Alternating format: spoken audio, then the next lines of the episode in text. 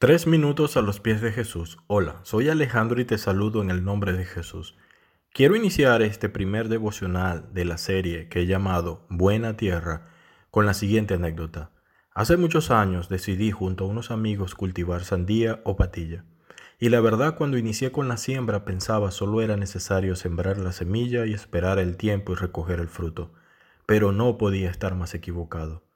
Primero se debía seleccionar la mejor semilla quemar la mala hierba, matar toda plaga de insectos y hongos, labrar la tierra con un arado especial y un tractor, instalar el sistema de riego adecuado, que en este caso era un sistema de goteo que aseguraba agua constante hasta el día de la cosecha, sembrar la semilla estando atento de la condición meteorológica, inclusive del calendario lunar. Luego de la siembra había que asegurarse que no existieran plagas, que el riesgo de agua fuera constante pero no exagerado, que una vez por semana se le colocara urea a 10 centímetros de la raíz. Y recuerdo inclusive que teníamos que asegurarnos que las abejas hicieran su trabajo de polinización. Este cuidado duraba aproximadamente tres meses, y si todo se hacía correctamente, cada planta de sandía podría dar hasta 12 frutos en tres diferentes cosechas. El Señor Jesús nos contó una parábola que habla sobre lo que les acabo de contar y se llama la parábola del sembrador. Está en Mateo 13, del 1 al 9, y dice así, He aquí, el sembrador salió a sembrar y mientras sembraba parte de la semilla cayó junto al camino y vinieron las aves y la comieron. Parte cayó en pedregales donde no había mucha tierra y brotó pronto porque no tenía profundidad de tierra.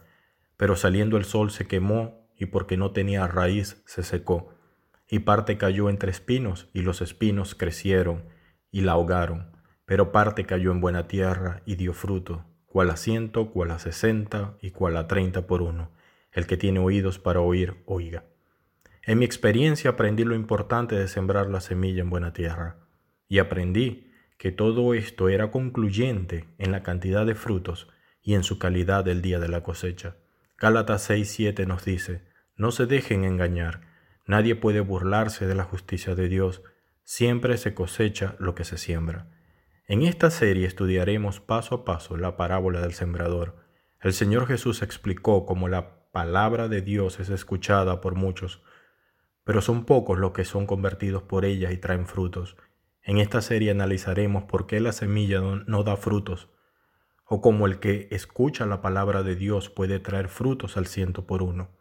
¿Qué piensas tú de esto? Déjanos tus comentarios y opiniones en iglesialatina.com y deseamos que tengas un día muy bendecido.